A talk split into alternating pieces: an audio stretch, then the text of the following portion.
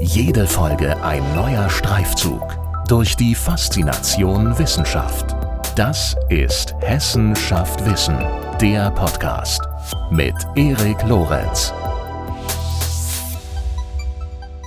Plastik ist nicht gleich Plastik. So habe ich es in der Vorbereitung auf das heutige Interview immer wieder gelesen. Und in der Tat, Plastik oder besser gesagt Kunststoffe findet sich im Großteil der Verbrauchs- und Gebrauchsgegenstände, die wir Tag für Tag verwenden. Also zum Beispiel in Verpackungen, in unseren Autos, in unserer Kleidung, in unseren Smartphones. Zugleich genießen Kunststoffe im Zeitalter mit Mikroplastik verseuchter Meere, äh, vorsichtig formuliert, nicht den besten Ruf. Wo sind Kunststoffe also unverzichtbar und warum? Wo liegen ihre Stärken? Und passen Kunststoffe und Nachhaltigkeit eigentlich zusammen? Antworten auf diese und andere Fragen gibt in diesem Gespräch Professor Dr. Martin Monecke aus dem Fachbereich Maschinenbau und Kunststofftechnik der Hochschule Darmstadt. Viel Spaß bei unserem Gespräch. Guten Tag, Herr Professor Dr. Monecke. Herzlich willkommen zum Podcast. Es freut mich sehr, dass Sie dabei sind. Guten Tag, Herr Lorenz. Ich danke in meiner Anmoderation, da habe ich gerade gesagt, Plastik ist nicht gleich Plastik. Und äh, das ist natürlich in dieser Form eine recht allgemeine, eine erstmal recht nichtssagende Aussage. Und äh, dennoch die Frage an Sie, würden Sie das so unterschreiben? Das kann man direkt so unterschreiben. Also Plastik wird, wir nennen ihn der Kunststoff, für sehr viele Anwendungen eingesetzt und da gibt es sehr viele verschiedene Kunststoffe und die werden auch noch unterschiedlich modifiziert. Also da haben Sie schon recht mit der Kunststoff gleicht nicht dem nächsten Kunststoff. Das hängt von der Anwendung ab. Und wie vielseitig Kunststoff ist und welche Anwendung es gibt, darüber sprechen wir natürlich gleich ausführlich. Äh, was aber ja grundsätzlich festzustellen ist, ist, dass Plastik oder auch Kunststoffe ja keinen äh, sonderlich guten Ruf genießen. Sie gelten als unnütz, sie produzieren Müll, landen schlussendlich häufig ja leider auch im Meer. Stimmt das? Und wenn ja, können wir uns Kunststoffe aus unserer Welt äh, grundsätzlich und perspektivisch wegdenken? Dann fange ich mal mit dem letzten Teil an. Einfache. Antwort nein. Wir können uns Kunststoffe nicht wegdenken. Jeder muss einfach nur mal an sich selber runterschauen und kurz um sich selber rumschauen. Zwei Meter Radius genügt da bereits. Kleidung, Turnschuhe sind eigentlich komplett aus Kunststoff ähm, Armbänder von Uhren, wenn sie nicht hochwertiges Leder sind, sind sie Kunststoff, sehen aus wie hochwertiges Leder, lassen sich besser tragen und ähm, altern nicht so. Im Automobilinnenraum, auch im Exterieur unter der Motorhaube ist alles Kunststoff. Verpackung haben Sie angesprochen, die sind zum großen Teil aus Kunststoff. Aber auch wenn man an Sport denkt, was man so an Sport macht, ich weiß nicht, ob Sie schwimmen, Radfahren, Skifahren, Segeln, Surfen, irgendwie sowas machen, da kommt immer jede Menge Kunststoff bei vor. Also Kunststoffe sind überall, egal in welcher Branche. Medizintechnik auch sehr stark verbreitet. Also sie haben ein sehr gutes Eigenschaftsprofil, sie lassen sich auf die Anwendung abstimmen und deshalb tauchen sie auch überall auf und ersetzen zunehmend immer noch Werkstoffe, die wir länger kennen, wie Metalle, Glas, Holz, Papier. Das wäre mal die eine Antwort.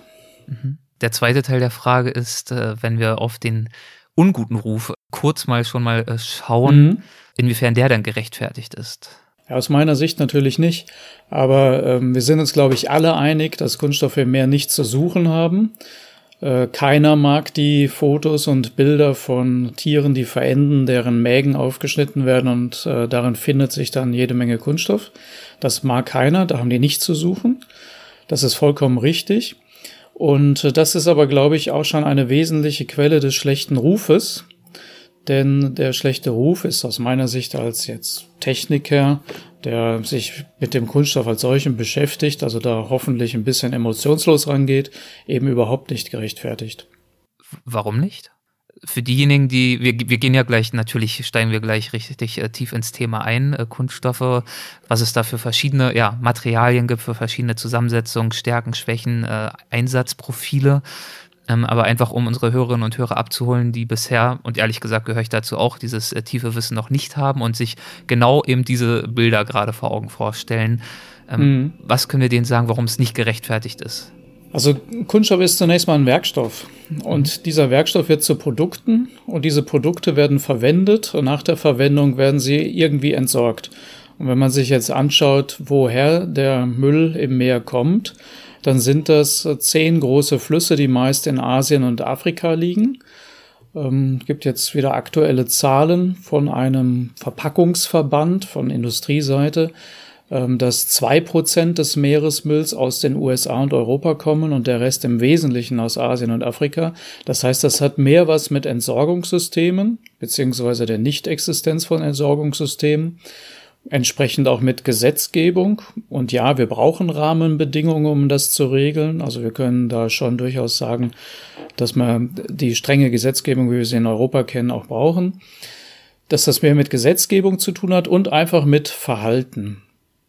Verhalten von Menschen. Convenience kennen wir in den westlichen Ländern sehr gut. In, in anderen Ländern ist es vielleicht ein bisschen mehr Sorglosigkeit im Umgang. Aber all das führt dazu, dass Kunststoffe dann eben nicht fachgerecht entsorgt werden. Und jetzt kommt was anderes hinzu. Die Kunststoffe, die wir im Meer sehen, sind die, die schwimmen. Das ist eine ganz einfache physikalische Frage. Sie müssen auf Wasser schwimmen. Der Rest ist vorher untergegangen. Also was wir nicht sehen, sind die Metalldosen und Glasflaschen. Die sind nämlich in den Flüssen, irgendwo auf dem Grund oder noch am Land, bevor sie in die Flüsse gespült werden. Und äh, was wir oben sehen, was im Meer treibt, sind dann schlicht und ergreifend die Kunststoffe, die schwimmen. Es tauchen auch interessanterweise Glasflaschen auf, äh, was so am Strand gefunden wird. Die sind dann vermutlich meist verschlossen und schwimmen auch. Sie haben gerade schon äh, die vielfältigen Einsatzmöglichkeiten von Kunststoffen angedeutet. Was begeistert Sie persönlich denn am Thema Kunststoffe? Gerade die Vielfalt. Das ist ein Werkstoff, der sehr komplex ist. Wenn wir jetzt an Mechanik denken, also wenn ein Kunststofftechnikingenieur generell ein Maschinenbauer Produkte auslegt, dann geht es darum zu berücksichtigen, welche Kräfte können wirken, wie muss das Produkt gestaltet sein, dass es diesen Kräften standhält und da kann man mit wenigen Kennzahlen Metalle berechnen. Bei Kunststoffen kommt Temperatur, Abhängigkeit, Feuchtabhängigkeit, alles rein. Ist sehr komplexes Verhalten. Also als Wissenschaftler ist man begeistert, wie vielfältig und komplex das alles ist, was man alles untersuchen kann. Als Techniker, als Ingenieur ist man begeistert, weil man mit Kunststoffen, wenn man sie modifiziert, alles machen kann. Ähm, natürlich mit Einschränkungen, hohe Temperaturen und äh, Strahlung im Weltraum vielleicht nicht. Aber was so technisch in der Umgebung hier um uns herum möglich ist, kann man vieles damit machen. Und äh, man muss halt immer genau wissen, was man wie macht. Und diese Komplexität und die Möglichkeiten, die sich daraus ergeben, das ist das, was mich begeistert. Um mal äh, die Grundlagen ein bisschen äh, besser zu verstehen, äh, was sind denn Kunststoffe eigentlich? Kunststoffe sind Makromoleküle, also viele kleine Atome zusammengefasst. Die größte Gruppe, die wir so kennen, sind die Thermoplaste. Da sind diese vielen kleinen Atome zu Ketten zusammengefasst. Das können Sie sich vorstellen wie einen Spaghetti. Und viele davon bilden einen Spaghetti-Haufen. Und ähm, Metalle zum Beispiel würde man dann eher als Murmeln darstellen, als Kugeln. Aus dieser einfachen Tatsache, dass die Kunststoffe lange Ketten bilden, leiten sich dann ihre Eigenschaften ab, aber eben auch sozusagen die Komplexität, dass dieses Eigenschaftsspektrum nicht so vorherberechenbar ist, zum Beispiel, wie man es von den Metallen kennt. Und dann gibt es natürlich die Kunststoffe, die vernetzt sind, die Duroplaste, die ähm, harte, spröde Bauteile bilden, die sind draußen das sind die ganzen Stromverteilerkästen, die Postkästen, wo die Briefe zwischengelagert werden und solche Sachen. Auch viele andere Teile natürlich, die technischer Natur sind, die man normalerweise so nicht wahrnimmt. Und dann gibt's natürlich die Elastomere, die Gummis. Autoreifen, Fahrradreifen, alles, was irgendwie elastisch ist, was dehnbar ist, sind auch vernetzte Materialien. Okay, und das sind sozusagen diese drei Hauptgruppen an Kunststoffen. Das sind die drei Hauptgruppen, genau. Sie haben ja schon gesagt, dass äh, Kunststoffe deutlich später, ja, entdeckt, erfunden, äh, nutzbar gemacht worden sind als mhm. Metalle zum Beispiel oder auch als Glas. Können Sie kurz mal ein bisschen zurückblicken und äh, erzählen, wann und wie Kunststoffe entdeckt und entwickelt worden sind? Kann ich machen und gleich vielleicht ein Literaturverweis. Es gibt das Deutsche Kunststoffmuseum online ähm, von Fachleuten zusammengetragen, virtuell, also Exponate virtuell, da kann man das alles nachlesen. Die Kunststoffe im Sinn von künstliches neues Material, ähm, die datiert man so auf 1907, 1909.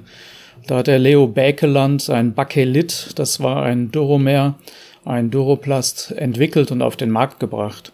Und da ging es dann los. Vorher gab es schon lange Zeit vorher verschiedene Makromoleküle aus der Natur, Zellulose, Casein, also Käse, Milchprodukte. Mhm. Das kennen, kommt heute alles wieder in den Biopolymeren. Gab es damals schon davor. Und dann gab es so einen Siegeszug. Leider muss man feststellen, vor dem Zweiten Weltkrieg, ne, vor und während Kriegen werden Entwicklungsaktivitäten immer gesteigert, ist leider so. Und dann nach dem Zweiten Weltkrieg bis so vielleicht in die 70er, 80er Jahre rein. Da wurden die Grundwerkstoffe entwickelt. Und seitdem geht die Chemie in Richtung funktionale Polymere und die Technik in die Richtung, diese Grundwerkstoffe durch Glasfasern und andere Zusätze, Carbonfasern heutzutage natürlich auch, zu verstärken, anzupassen, haltbar zu machen. Und ja, für die vielfältigen Anwendungen, die es eben gibt, fit zu machen. Und dann gibt es ja auch noch, äh, die haben wir jetzt noch nicht erwähnt, äh, die sogenannten biobasierten Kunststoffe. Die, die Kunststoffe werden synthetisiert über Polymerisation aus kleinen Molekülen. Kleine Moleküle werden aneinandergegangen, geben die Ketten oder auch die Netzwerke. Und bei den Biopolymeren greift man eben auf natürliche Moleküle zurück, die bereits in großen Längen, großen Molmassen vorliegen. Und ähm, das ist Zucker, Stärke, Zellulose und ähm, ja, alles, was so mit Milch und Käse zusammenhängt, Polylactit würde das dann heute heißen. Äh, Gab es schon 1700 Casein, Kunststoffmuseum mal nachgucken, da taucht's auf. Ähm, also das ist schon uralt, das wird jetzt wieder entdeckt. Die Naturprodukte haben den Nachteil, dass sie eben natürlichen Ursprungs sind und alles, was sich in der Natur so ändert, hat dann eigen Einfluss auf die Eigenschaften dieser Materialien oder die Verfügbarkeit. Ne? Eine Missernte und schon hat man da nichts mehr. Wenn man etwas künstlich herstellt, kann man das kontrollieren. Wenn da die Rohstoffbasis, in dem Fall natürlich jetzt Erdöl, Erdgas, ähm, konstant gegeben ist, dann hat man die Prozesse im Griff und die Eigenschaften der Produkte. Deshalb ist man natürlich dann auf die künstlichen Kunststoffe übergegangen und heutzutage besinnt man sich wieder und sagt, nein, Biopolymere sind auch gut ähm, und schafft es jetzt eben vielleicht auch in Zukunft mit moderneren Anbaumethoden im Reagenzglas dann die Kunststoffe ähm, ohne den Verbrauch von Flächen zu erzeugen, ne? weil wir treten ja dann wie beim Biodiesel sofort in die Konkurrenz zu Anbauflächen, die man vielleicht besser für Nahrungsmittel nutzen würde. Die Diskussion gab es beim Biodiesel ja auch schon mal. Ja, genau, weil man eben genau, wie Sie es ja schon gesagt haben, ähm, für Zucker braucht man natürlich Zuckerrohr, für Stärke zum Beispiel Mais oder was es auch sein mag. Und dann ist es ja wahrscheinlich schon eine moralische Frage auch, ob man diese Flächen eben nun äh, nutzt, um Kunststoffe herzustellen. Biobasierte Kunststoffe oder Biokunststoffe heißt also, sie sind entweder biobasiert, das ist, glaube ich, das, was Sie gerade erläutert haben, aber der Begriff der Biokunststoffe wird ja, glaube ich, auch angewendet, wenn sie gar nicht unbedingt biobasiert sind, sondern nur in Anführungszeichen bioabbaubar oder biologisch abbaubar sind. Genau richtig, genau richtig. Da wird sozusagen ein Oberbegriff gefunden für zwei völligst verschiedene Sachen. Ja. Ähm, bioabbaubare können auf Naturrohstoffen basieren, genauso gut auf Erdöl. Und Biopolymere aus nachwachsenden Rohstoffen müssen nicht unbedingt ähm, abbaubar sein. Das läuft aber alles unter dem Oberbegriff Biopolymere. Okay, muss man also genauer hinschauen. Okay, und dann gibt es eben auch äh, solche, die für die beides zutrifft, nicht wahr? Die gibt es auch, genau. Und Sie haben es gerade schon angesprochen, seit ein paar Jahren ist es ja wieder sehr heiß in der Diskussion, also sind Sie in der Diskussion, die Biokunststoffe, weil sich ja offenbar damit verschiedene Hoffnungen verknüpfen, nämlich die Nachteile des Kunststoffes, ökologische Nachteile ja, vielleicht ein Stück weit äh, zurückdrängen zu können. Und dazu habe ich unterschiedliche Informationen gefunden und arbeite hier mhm. natürlich mit sehr gefährlichem Halbwissen. Also zum einen äh, konnte ich nachlesen, dass äh, tendenziell die Nutzung eben nachwachsender Rohstoffe die begrenzten Erdölvorräte vielleicht schonen kann und vielleicht auch ja im durchschnittlichen Vergleich mit herkömmlichen erdölbasierten Rohstoffen womöglich die CO2-Emissionen verringern kann. Aber an anderer Stelle konnte ich auch lesen, dass auch wenn der Name Biokunststoffe natürlich äh, was anderes vermuten lässt, die Umweltbilanz von Bioplastik nicht unbedingt äh, besser ist als die von konventionellen Kunststoffen. Deswegen ja, wäre ich natürlich dankbar für Ihre etwas äh, kompetentere mhm. Erläuterung dahingehend. Ja, fangen wir mal mit Bio- oder Ökobilanz an. Da mhm. brauchen Sie einen Bilanzraum. Da müssten Sie Grenzen ziehen des Systems, das Sie betrachten. wo ist die Grenze? Was geht rein? Was geht raus? Was passiert da drin?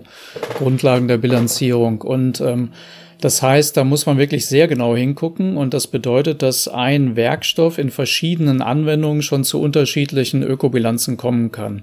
Das ist also ein extrem komplexes Thema. Äh, deshalb finden Sie das eine und das andere, nehme ich mal an. Aber ich würde zwei andere Sachen mal zum Überlegen mit auf den Weg geben. Der weltweite Erdöl- und Erdgasverbrauch, und da wird ja relativ viel produziert, geht zu fünf Prozent ungefähr in die Kunststoffproduktion. Ähm, das wären dann Teil von ungefähr zehn Prozent Chemiematerialien, Chemikalien, die aus ähm, Erdölen, Erdgasen produziert werden. Und der Rest, sage ich jetzt mal vereinfacht, wird gleich verbrannt. Für den Transport und für die Wärmeerzeugung. Ja, Transport, Automobil, Flugzeug, ja, alle Treibstoffarten, Kerosin und so weiter. Und Wärmeerzeugung, Ölheizungen meine ich jetzt nicht, die werden jetzt zurückgedrängt, da geht natürlich jetzt im Moment noch viel Gas rein, sondern auch Prozesswärme, also industrielle Wärmeerzeugung. Ja, das müssen wir jetzt mal gerade noch mal zusammenfassen. 95 Prozent gehen nicht in die Kunststoffe, 90 Prozent so grob über den Daumen werden direkt verbrannt. Jetzt einfaches, einfaches Gedankenspielchen dann ist es doch eigentlich toll, wenn man aus fünf Prozent erstmal Kunststoffe macht und die dann nachträglich verbrennt und die Energie dabei gewinnt. Ne? Das heißt ja thermische Verwertung. Das heißt ja nicht verbrennen im Kreislaufwirtschaftsgesetz, sondern es geht darum, dass man die Energie, die drinsteckt, tatsächlich zurückgewinnt. Also ist jetzt natürlich provokant formuliert, aber ist es nicht toll, wenn wir alle Kunststoffe verbrennen und die Energie zurückgewinnen? An anderer Stelle machen wir es mit dem Erdöl direkt. Das wäre der eine, das wäre das eine zum Schmunzeln und Nachdenken. Und das andere ist, bioabbaubare Polymere hört sich natürlich erstmal gut an. Die können verrotten. Die werden dann letztendlich zu so ein bisschen Humus und ganz viel CO2 und Wasser. Die bestehen ja im Wesentlichen aus Kohlenstoff und Wasserstoff und dann sogenannten Heteroatomen, also die, die nicht Kohlenstoff sind, Stickstoff, Sauerstoff und so weiter. Also da, wenn sie wirklich sehr klein werden, zu CO2, also aus drei Atomen nur noch bestehen, dann ähm, ist der Abbau vollständig und dann ähm, haben wir CO2 produziert. Das heißt, durch Verrotten entsteht CO2. Ist der eine Punkt, wie beim Verbrennen auch. Haben wir also nichts gewonnen. Der andere Punkt ist, warum sollten wir mit viel Mühe aus Erdöl einen Werkstoff machen und diesen dann im Kompost verrotten lassen? Wäre es nicht besser, diesen Werkstoff nochmal zu nutzen, also Recycling, Kreislaufwirtschaft wirklich zu betreiben? Die beiden Dinge möchte ich mal mit auf den Weg geben. Also was da in der Öffentlichkeit, in den Medien besprochen wird, scheint mir da sehr an der Oberfläche zu sein, weil diese zwei recht simplen Argumente, wie ich finde, ähm, bringen einen ja schon zum Nachdenken. Wie sieht denn ein idealer Kunststoffkreislauf aus? was sind die Anforderungen? Vielleicht ist es ja auch ganz einfach, ja, einfach recyceln, aber vielleicht ist es ja auch ein bisschen komplizierter, um diese Mehrfachnutzung wirklich äh, effizient zu ermöglichen. Ja, der, der ideale Kreislaufprozess sieht, ich denke mal, da stimmen relativ viele Personen zu oder ich mit vielen überein, so aus, dass man einen Werkstoff hat, ein Produkt entwickelt, das Produkt nach Gebrauch wieder in irgendeiner Form eingesammelt wird, die Werkstoffe, so wie sie sind, zurückgewonnen werden und wieder wie Neuware in den Produktionsprozess gehen. So, und jetzt haben wir aber bei technischen Prozessen immer Verluste, weil natürlich Sachen kaputt gehen, verschmutzen, nicht sortenrein getrennt werden können und so weiter. Also es wird immer eine Fraktion bei dieser Sortiererei nach dem Einsammeln geben, die nicht mehr direkt wiederverwendet werden kann. Aber wir haben schöne Beispiele. Wir haben natürlich ähm, die PET-Flaschen, da kennen wir die Mehrwegflasche und die Einwegflasche. Die Mehrwegflasche wird ja tatsächlich als Flasche gereinigt und mehrfach verwendet. Und dann, wenn das Leben ausgehaucht ist, ähm, eingeschmolzen und wiederverwendet. Und die Einwegflasche, meine persönliche Meinung ist, dass ich das sowieso nicht verstehe, warum es die gibt, ähm, die wird dann direkt eingesammelt und eingeschmolzen. Und beim PET kann man eigentlich sehr schön in diesem ganzen Recyclingprozess nochmal die Kettenlänge wieder erhöhen, die bei Kunststoffen leider durch thermische Schädigung oder auch Schädigung durch UV-Strahlen normalerweise abnimmt, weshalb die Kunststoffe dann ihre Eigenschaften verlieren, nicht mehr für die gleiche Anwendung geeignet sind. Ne? Beim PET kann man das durch Nachkondensation eigentlich wieder sehr schön in den Griff kriegen. Also da kriegt man einen schönen Kreislauf hin, wobei im Moment allerdings ähm, tatsächlich dann Fasern zum Beispiel daraus entstehen oder andere Verpackungen. Ähm, da muss man also ehrlicherweise sagen, das ist noch kein echter Kreislauf. Da müsste man noch ein bisschen dran arbeiten. Aber es ist zumindest eine, ein geschlossenes System, wo die PET-Flaschen wieder in eine Rohstoff- und Werkstoffanwendung kommen. Aber das duale System sammelt ja den Abfall der Verbraucher ein, der Endverbraucher von uns. Und da landet ja alles Mögliche drin. Das muss getrennt werden, ne? in den Aludeckel vom Joghurtbecher. Dann gibt es ja so ein paar Joghurts, die haben eine Papierummantelung, die muss abgetrennt werden, wenn es der Kunde nicht vorher gemacht hat. Und eben den Kunststoff. Also haben wir drei Fraktionen. Aber das gilt nur für den Joghurtbecher. Bei der Flasche haben wir den Deckel und die Flasche, das sind wieder andere Materialien. Also man muss das einfach sortenrein trennen und das ist die große Schwierigkeit. Und in technischen Prozessen gelingt das eben nicht hundertprozentig. Und deshalb bleibt da tatsächlich ein Rest von vielleicht 50 Prozent, der gar nicht verwendet werden kann, beziehungsweise thermisch verwertet wird. Also wo die Energie zumindest noch zurückgewonnen wird. Ist ja, ist ja gar nicht so wenig, ja. Genau, das ähm, ist nicht wenig. Aber das liegt an der Sortierqualität und an dem, was da reingeht. Das heißt also, und wenn, wenn ich jetzt anfangen würde, meine Joghurtbecher schon so ein bisschen auseinanderzubauen und die Papierummantelung zu entfernen, dann würde ich schon einen kleinen Beitrag leisten, das zu ändern. Richtig. Richtig, genau. Und da sind wir wieder bei Convenience und natürlich auch Wissen. Das muss man wissen und da muss man, äh, sage ich mal, seinen inneren Schweinehund jedes Mal überwinden. Äh, zum Beispiel die Verschlüsse auf Flaschen, Milchtüten und so weiter sind aus einem anderen Material. Das muss getrennt werden. Das ist Polypropylen. Und da macht es Sinn, ähm, den Deckel abzuschrauben und beides getrennt in den gelben Sack zu werfen. Dann hat man den Sortierschritt schon mal vorweggenommen. Und das führt zu höherer Sortenreinheit. Nochmal ganz kurz äh, zu den äh, Biokunststoffen. Mhm. Wir haben über die verschiedenen Einsatzgebiete von Kunststoffen, ihre, äh, ihre Vielfalt gesprochen. Was ich auch ganz interessant finde bei dem Punkt ist, dass äh, diese Abbaubarkeit ja auch mitnichten überall gewünscht ist. In der Vorbereitung habe ich auch eine Weile gebraucht, um das überhaupt mal zu begreifen, was ja eigentlich total offensichtlich ist, jetzt wo ich es einmal begriffen habe. Es klingt ja wunderbar, biologisch abbaubarer Kunststoff, perfekt. Aber in der Medizintechnik zum Beispiel und auch in vielen anderen Bereichen ist ja eben genau das nicht gewünscht. Das heißt. Obwohl es da auch Beispiele gibt. Das wäre eine meiner Fragen gewesen. Kann denn äh, Biokunststoff äh, den herkömmlichen, in Anführungszeichen, Kunststoff perspektivisch ersetzen? Und ich wage jetzt einfach mir damit dann schon mal die Antwort äh, selbst zu geben, dass das wahrscheinlich ja äh, nicht möglich sein wird. Ja, es kommt auf die Anwendung an. ja. Sie müssen den richtigen Werkstoff für die richtige Anwendung nehmen. Und so wie ich das sage, heißt das natürlich auch, man kann auch mal Metall und Glas und Papier nehmen.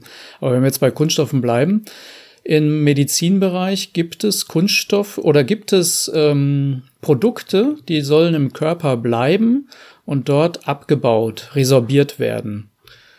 Zum Beispiel Nahtmaterial. Wenn jemand eine Darm-OP hat, muss der Darm genäht werden und dann wird irgendwann auch die Haut oben drüber genäht.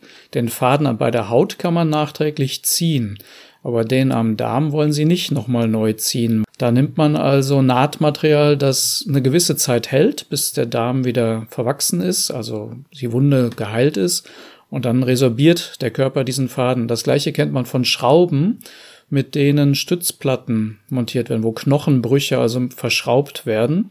Da möchte, da würde man ja, wenn das Metallteile wären, ein zweites Mal operieren müssen, um die Metallteile entfernen zu müssen, ne? Oder entfernen zu können. Und äh, mit resorbierbaren Kunststoffen fällt das weg. Also da gibt es offensichtliche Vorteile für den Patienten, äh, da was aus Kunststoff zu machen. Anderes Einsatzgebiet ist die Landwirtschaft. Jetzt sind wir hier in Darmstadt, wir haben Spargelfelder um uns rum und Erdbeeren und auch sonstige Gewächshäuser stehen da immer mehr im hessischen Ried.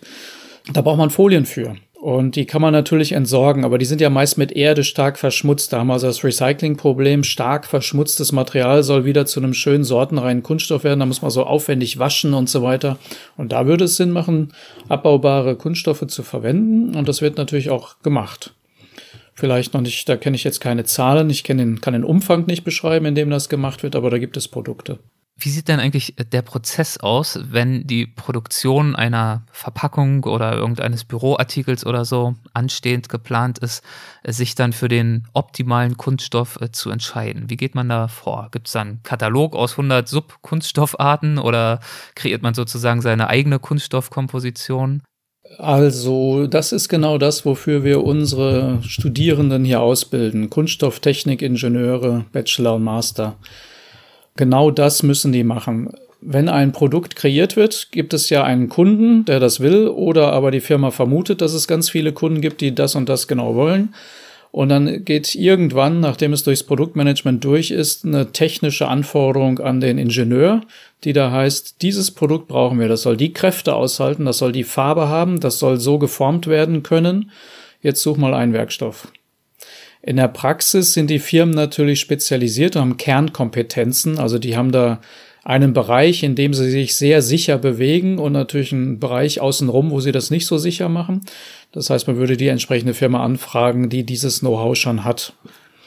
Ja, und dann muss der Kunststofftechnik-Ingenieur das Material auswählen aus den bekannten Materialien.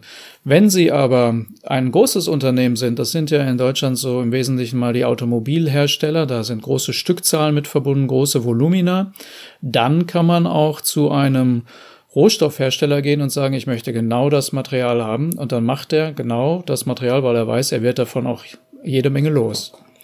Und für alle dazwischen gibt es in der Kunststofftechnikbranche die sogenannten Kompoundeure die bei großen Rohstoffherstellern, den Chemieunternehmen, das Material einkaufen und dann kleinere Mengen auf speziellen Kundenwunsch kompoundieren, also mit Additiven, Füll- und Verstärkungsstoffen versetzen. Und so kommt man halt dann wirklich zu vielen Werkstoffen, leider, recyclingtechnisch gesehen, von der Anwendung her, aber glücklicherweise, weil man immer den passenden Werkstoff kreieren kann. Und genau das, den passenden Werkstoff zu kreieren, haben Sie gerade schon angerissen, ist auch eines der Themengebiete oder wahrscheinlich eine der Hauptaufgaben Ihrer Studierenden oder eines der wichtigsten Themen, die Sie unterrichten in verschiedenen Studiengängen, die Sie in Darmstadt äh, anbieten. Welche Studiengänge sind das nochmal, in denen Kunststoffe im weitesten Sinne unterrichtet werden? Wir haben zwei Vollzeitstudiengänge, Bachelorstudiengang Kunststofftechnik und einen darauf aufbauenden Masterstudiengang Kunststofftechnik. Wir gehen sogar über Promotionszentren, die wir hier in Hessen kennen, auch weiter.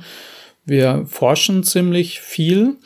Also viele der Kollegen, die in der Kunststofftechnik aktiv sind, die Hälfte ist in Forschungsprojekte involviert, kontinuierlich und bietet letztlich auch Promotionen an. Also wir bieten die ganze Kette an, für alle Stufen der akademischen Ausbildung. Und der Kunststofftechnik-Ingenieur, der ist immer noch Ingenieur, ist letztlich entstanden aus dem Maschinenbau, ist ja nur ein anderer Werkstoff und wird auch an vielen anderen Hochschulen, gut, so viele sind es gar nicht, wo man Kunststofftechnik studieren kann, aber Hochschulen, das schließt Universitäten mit ein, häufig als Vertiefung des Maschinenbaus angeboten. Bei uns ist es ein eigenständiger Vollzeitstudiengang. Welche Interessen oder Fähigkeiten sollten Studierende mitbringen, die sich für diesen eigenständigen Studiengang interessieren? Wir sagen immer, ein Interesse an Technik wäre nicht verkehrt, wenn man Ingenieur werden will. Das ist jetzt so ein bisschen ironisch formuliert. Ergibt Sinn, ja. Ergibt aber eigentlich Sinn. Muss man aber manchmal tatsächlich sagen. Und ähm, das würde sich in der Schule ja vermutlich dann am ehesten zeigen, wenn man sowas wie Physik und Mathe macht. Gerne auch als LK. Denn andere Fächer, die jetzt in Richtung Technik gehen, gibt es an einem normalen Gymnasium ja gar nicht. Ne? Wir kennen die Naturwissenschaften, da gibt es noch Biologie und Chemie, das geht in andere Richtungen und äh, nicht in die Ingenieurrichtung. Das sind eben die Naturwissenschaften. Physik ist natürlich auch eine Naturwissenschaft, aber das ist das Einzige, was es gibt an Gymnasien, was in die Technikrichtung geht. Wir haben natürlich auch Fachoberschulen, die da ein bisschen spezieller sind, wo auch Studierende gerade bei uns herkommen, bei einer an einer Hochschule für angewandte Wissenschaften ist das ja auch ein Klientel. Ähm, die sind dann schon technischer unterwegs. Aber wenn wir jetzt den normalen Gymnasiasten ansprechen, Mathe und Physik wäre schon nicht schlecht. Was ist Ihnen selbst denn in Ihrem oder bei Ihrem Unterricht besonders wichtig? Was wollen Sie ganz besonders gern gründlich vermitteln? Also wir sprechen ja, denke ich, übereinstimmend vom lebenslangen Lernen. Und ähm, dann kommt es darauf an, dass man kompetent wird, das selber auch nach dem Studium immer weiter leisten zu können. Also es geht letztlich um Verständnis, das wir vermitteln wollen, nicht so sehr Zahlen, die kann man in Tabellen, Büchern und heute Datenbanken nachlesen, sondern das Verständnis, wo kommen die Zahlen eigentlich her? Das wäre jetzt mein persönlicher Part in der Werkstoffkunde. Wie sehen die Experimente aus und welche Sicherheit gibt es bei den Zahlen oder messtechnische Unsicherheit? Und was fange ich damit an? Und äh, mit welchen Modellen gehe ich an das Konstruieren von Kunststoffprodukten ran? Also man wird geprägt durch sein Studium. Also man ist ja danach Kunststofftechniker, passt so ein bisschen da in eine Schublade rein, genauso wie der Physiker in eine Schublade passt, die ein bisschen anders aussieht. Man wird geprägt durch sein Studium in der Denkweise.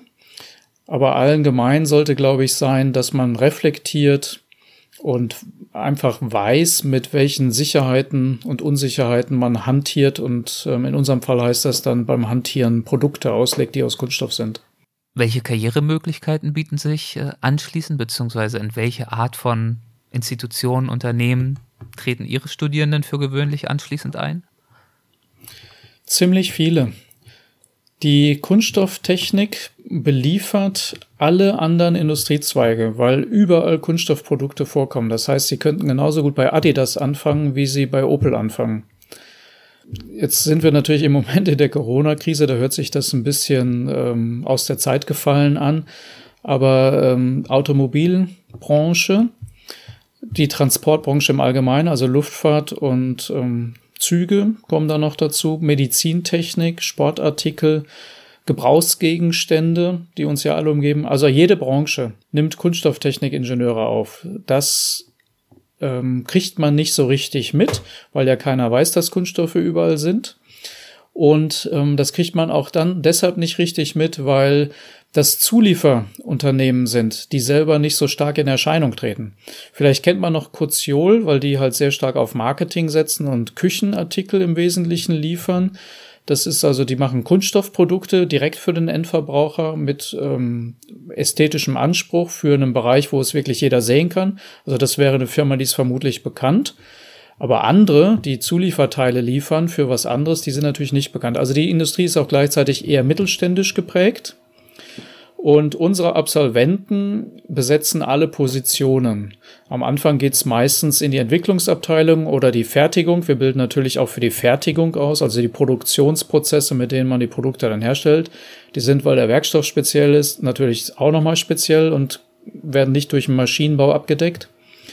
Da gehen die natürlich zuerst mal rein oder auch in den Verkauf, technischen Verkauf. Die Absolventen, die aber schon länger raus sind, die steigen in diesen eher kleineren und mittelständischen Unternehmen auch bis zum Geschäftsführer auf. Und dazwischen ist alles möglich. Die Großindustrie sieht das ein bisschen anders. Ähm, da gibt's ja immer noch mehr Hierarchiestufen als in kleinen mittelständischen Unternehmen. Und da wird wie im öffentlichen Dienst auch immer noch ein bisschen mehr auf akademische Grade geachtet. Deshalb ist ein Kunststofftechnik-Ingenieur, Bachelor, Hochschule für angewandte Wissenschaften manchmal nicht die erste Wahl, sondern man nimmt dann einen promovierten Chemiker oder sowas. Ähm, aber da, wo das auf diese akademischen Grade nicht so ankommt, sondern auf die Ausbildung und auf den Menschen, das spielt ja nach dem Berufseinstieg dann die größte Rolle eigentlich, wie man sich weiterentwickelt. Ähm, da haben unsere Absolventen große Chancen. Und wir sind ein kleiner, feiner Studiengang. Wir haben also immer Mühe darum zu werben. Umgekehrt, wer mal hier ist und einen erfolgreich guten Abschluss hinlegt, der hat bereits mit der Bachelorarbeit seinen Job. Ich habe vorhin schon mal gefragt, äh, was Sie selbst äh, an, am Thema Kunststoffe so sehr äh, interessiert und begeistert. Wie und wann wurde denn Ihr Interesse geweckt an diesem Thema? Da sprechen Sie einen guten Punkt an. Diese Art von Legendenbildung. Ich wollte immer schon, als kleines Kind war mir klar, den Punkt hatte ich natürlich auch nicht. Das sind, wie ich das dann sage, die Irrungen und Wirrungen des Lebens, die einen dahin führen. Ähm, Im Studium wurde mir irgendwann klar, ich habe Physik studiert, dass ich doch lieber etwas Angewandtes mache. Damit ist man dann automatisch irgendwo in Richtung Ingenieurwesen unterwegs. Hätte auch Informatik damals sein können, hätte auch tatsächlich künstliche Intelligenz sein können, war aber Ingenieurwesen. Und dann bin ich bei diesem Werkstoff gelandet und hängen geblieben, weil ich gemerkt habe, wow, da lässt sich jede Menge mitmachen. Und ähm, Das sind keine einfachen Regeln, nach denen man da vorgeht. Die sind so komplex, dass sie manchmal gar nicht beschrieben werden können mathematisch. Aber da braucht man auf jeden Fall ein Gespür, da muss man ähm, wissen, was man tut und auch Erfahrungen ansammeln. Da habe ich gesagt, das ist genau das Richtige. Das ist jetzt ein kleiner Gedankensprung. Ich äh, schließe die Frage einfach mal an. Aufgrund der Vielzahl halte ich den Eindruck, dass sich Kunststoffe ja theoretisch nahezu für fast alles einsetzen lassen. Lässt sich denn absehen, dass sich die künftigen Anwendungsfelder von Kunststoffen von den heutigen unterscheiden werden? Also ich muss natürlich einschränken, Temperaturen oberhalb 400 Grad hält kein Kunststoff aus. Mhm. Ähm, da muss man dann Metalle nehmen natürlich oder auch Gläser, Keramiken. Also es gibt schon zwei, drei absolute Grenzen sozusagen. Aber die Kunststoffe erobern immer mehr Anwendungen, in denen vorher andere Werkstoffe drin waren. Automobil gibt's jetzt Carbonfaser verstärkte Karosserien, weil die leichter sind. Und am Anfang hat man mal vorsichtshalber nur den Heckdeckel daraus gemacht bei Sportwagen und konnte da ein bisschen Masse einsparen. Und mittlerweile traut man sich das ganze Monocoque, die ganze Karosserie, die tragende Struktur aus ähm, carbonfaserverstärkten Kunststoffen zu machen, wo vorher nur Metalle zum Einsatz kamen. Im Motorraum selber, wo ja dann doch eher hohe Temperaturen vorliegen, hatte man dann erst ähm, mal vorsichtig ein bisschen weiter von dem Metallmotorblock entfernt angefangen mit Kunststoffteilen, erst auf der Seite, wo die Luft angesaugt wird, weil das ist ein bisschen kälter, als wo die Abgase rauskommen. Ähm, Abgase, die abgasführenden Systeme sind immer noch aus Metall, die Temperaturen sind zu hoch, also da gibt's Grenzen. Aber ansonsten hat er sehr viel Kunststoff Einzug gehalten. So, und das können wir jetzt, das können wir in jeder Branche eigentlich machen. Ne? Wenn man ich habe ähm, Unternehmen angesprochen, die Kunststoffschuhe herstellen. Die haben vorher mal Lederschuhe hergestellt. Und ähm, mittlerweile gibt's ja Schuhe, die aus Recyclinggründen aus einem Werkstoff sind, aus einem Kunststoff. Es gibt Schuhe, natürlich erstmal nur, hörte man von den Profis im Fußball, die werden auf den Fuß angepasst mit generativen Fertigungsverfahren, also die meisten sagen dann 3D-Druck, hergestellt das würde man mit Leder so nicht machen können. Abgesehen davon, dass es schon lange keine Lederschuhe im Sport mehr gibt. Ist das äh, fast ausschließlicher Kunststoff, die Sportschuhe? Ja. Ah, ja. Das sind im Wesentlichen Polyurethane. Das ist ein Kunststoff, der eigentlich eine ganze Werkstoffklasse für sich ist. Deshalb ist es so ein bisschen natürlich vermessen zu sagen, dass es ein Werkstoff da, der eingesetzt wird, aber es sind letztlich alles Polyurethane. Äh, wir haben die Sohle, die abriebfest ist. Dann haben wir irgendwas in der Mitte, was Stöße dämpft. Das ist ein bisschen geschäumt. Das kann man halt auch gut mit Kunststoffen machen. Dann gibt es diese Einlage, die ist aus Kunststoff und dann natürlich das Oberteil, was die Fußform wiedergibt, die Stabilität erzeugt, ist auch Kunststoff und das ist in diesem Fall tatsächlich immer Polyurethan. Okay, also ich erhalte den Eindruck äh, anhand der Beispiele, die Sie davor gebracht hatten, äh, dass Sie hatten ja das Thema lebenslanges Lernen angesprochen, dass äh, das Thema sozusagen für Sie, für Ihre Studierenden weiter dynamisch und interessant bleiben wird. Das ist natürlich wunderbar.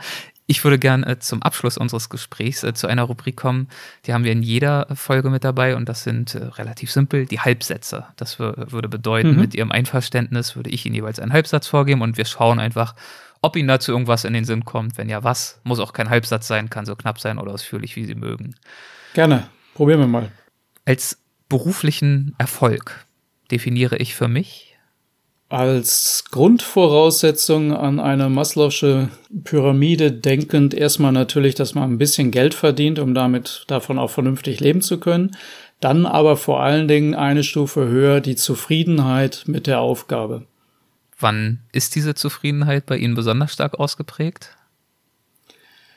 Die ist immer dann ausgeprägt, wenn man Erfolge hat, persönliche Erfolge. Das definiert dann ja jeder ein bisschen unterschiedlich, was da ein Erfolg ist und was nicht, in welchen Bereichen dieser Erfolg auftaucht. Aber man muss natürlich Erfolge haben. Dann ist man ähm, weiter motiviert und denkt sich, ja, das war die richtige Entscheidung. Am meisten ärgere ich mich bei vielen öffentlichen Diskussionen rund um Kunststoff über die Kurzatmigkeit, also die Tatsache, dass da mit Schlagworten und nicht mit Argumenten äh, vorgegangen wird oder dass Meinungen geäußert werden, die eben fachlich nicht fundiert sind.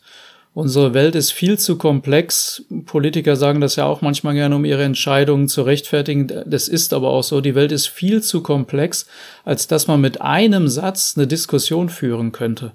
Ich glaube, jeder Wissenschaftler würde das Gleiche behaupten, denn wir beschäftigen uns ja alle mit Komplexität und versuchen ein bisschen Systematik in das reinzubringen, was uns umgibt und entwerfen dazu Modelle, die wir dann versuchen zu überprüfen. Äh, also wir sind es eigentlich gewohnt, dass alles komplex ist und wir immer nur modellhaft rangehen, zu verstehen, wie es wirklich ist. Und das mit einem Argument abzutun, ist, ist, das ärgert mich. Wenn ich im Getränkemarkt vor dem Regal stehe, vor Glasflaschen, Tetrapacks, Plastikflaschen, dann kaufe ich für gewöhnlich? Ich persönlich hole natürlich immer die Kunststoffflasche weil ich auch weiß, dass sie wesentlich leichter ist als die Glasflasche und so die Transport oder Schäden, Umweltschäden aufgrund des Transportes wesentlich kleiner sind. Allein aufgrund des Transportes von Masse, die sich natürlich dann Treibstoff brauche beim LKW. Viel zu wenige Menschen wissen über Kunststoffe. Dass sie vielseitig einsetzbar sind, dass sie tatsächlich an vielen Stellen von Kunststoffen umgeben sind und das nicht einfach nur auf eine Plastiktüte und einen Trinkhalm ähm, reduzieren können und dass sie auch wesentlich weniger schädlich sind, als immer angenommen wird. Beispiel Phthalate, Weichmacher, die werden in speziellen Kunststoffen eingesetzt, sind natürlich gesetzgeberisch verboten für den Einsatz in Lebensmitteln oder für Produkte, die im Kontakt mit Lebensmitteln sind. Da sollte man sich auch natürlich dran halten, alles andere ist kriminell. Ähm, die tauchen aber in anderen Kunststoffen überhaupt nicht auf, weil man sie da gar nicht benötigt. Und da die Zusatzstoffe teuer sind, wird es auch kein Unternehmen aus freien Stücken machen, etwas Teures, Unnötiges irgendwo anders reinzutun. Also es gibt eine inhärente Sicherheit, dass äh, einige Additive in einigen Werkstoffen überhaupt nicht auftauchen. Das ist natürlich ein ziemliches Fachwissen, aber umgekehrt pauschal zu sagen, das ist überall drin und Kunststoffe sind schädlich, stimmt halt auch nicht. Meinen Studierenden gebe ich häufig den Rat, neugierig zu bleiben. Manchmal auch neugierig zu werden überhaupt erstmal, aber im Wesentlichen neugierig zu bleiben und immer Fragen zu stellen und vor allen Dingen auch immer zu hinterfragen. Ähm, auch das, was ich sage, äh, zu hinterfragen. Ich baue die Vorlesungen, die ich in verschiedenen Semestern halte, so auf. Am Anfang ist es natürlich einfach. Ähm, da hält man sich zum Beispiel an Normen. Dann kommen irgendwann im ersten, zweiten Semester natürlich schon die Fachbücher dazu und dann kommen irgendwann mal die Fachartikel dazu und weiterführend wird dann nur noch mit wissenschaftlichen Artikeln gearbeitet und ich spreche von Leveln. Level 1 ist schwarz-weiß, wahr oder falsch. Das ist einfach zu verstehen. So nähern wir uns einer Sache mal. Dann kommt das nächste Semester und da sind wir dann auf Level 2 und plötzlich gilt das aus dem Semester davor nur noch eingeschränkt, weil man Zusatzinformationen hat, die das ganze System eben ein bisschen komplexer machen. Und man sagen, okay, es ist schwarz-weiß, kann aber auch grau sein, wenn. Mhm. Und auf diesem Weg würde ich gerne Studierende mitnehmen zu dem Thema äh, Fachartikel äh, passt auch äh, der nächste und potenziell auch letzte Halbsatz. Wenn ich eine Finanzierung für ein Jahr erhalten würde, mit der absoluten Freiheit, an irgendwas zu arbeiten oder zu forschen, was auch immer ich spannend oder auch wichtig finde, dann würde ich? Tatsächlich glaube ich an der Bioabbaubarkeit von Kunststoffen forschen wollen.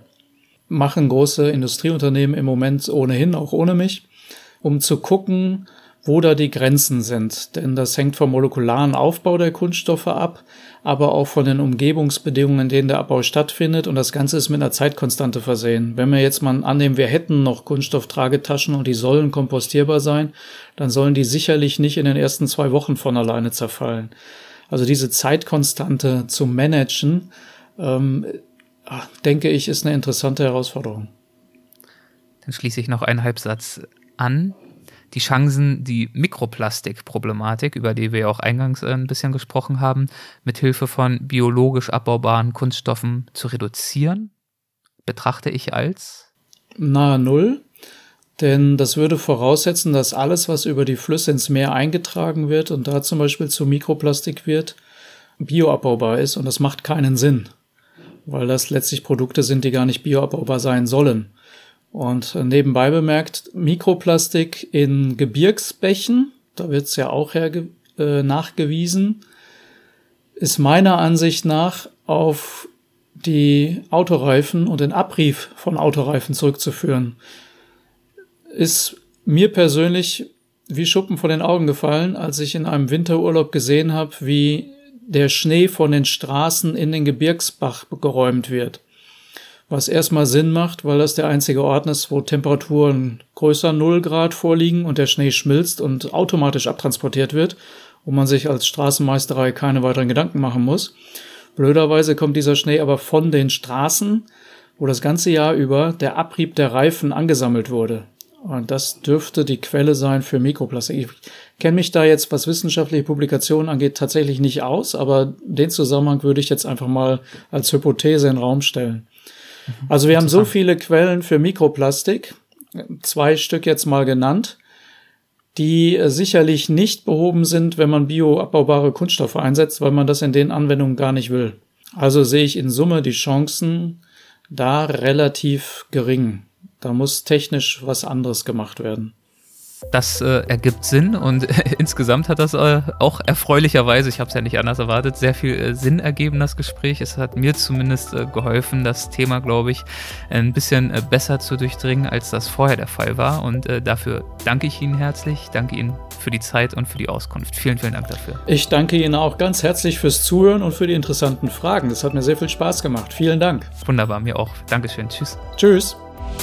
Hessen schafft Wissen, der Podcast.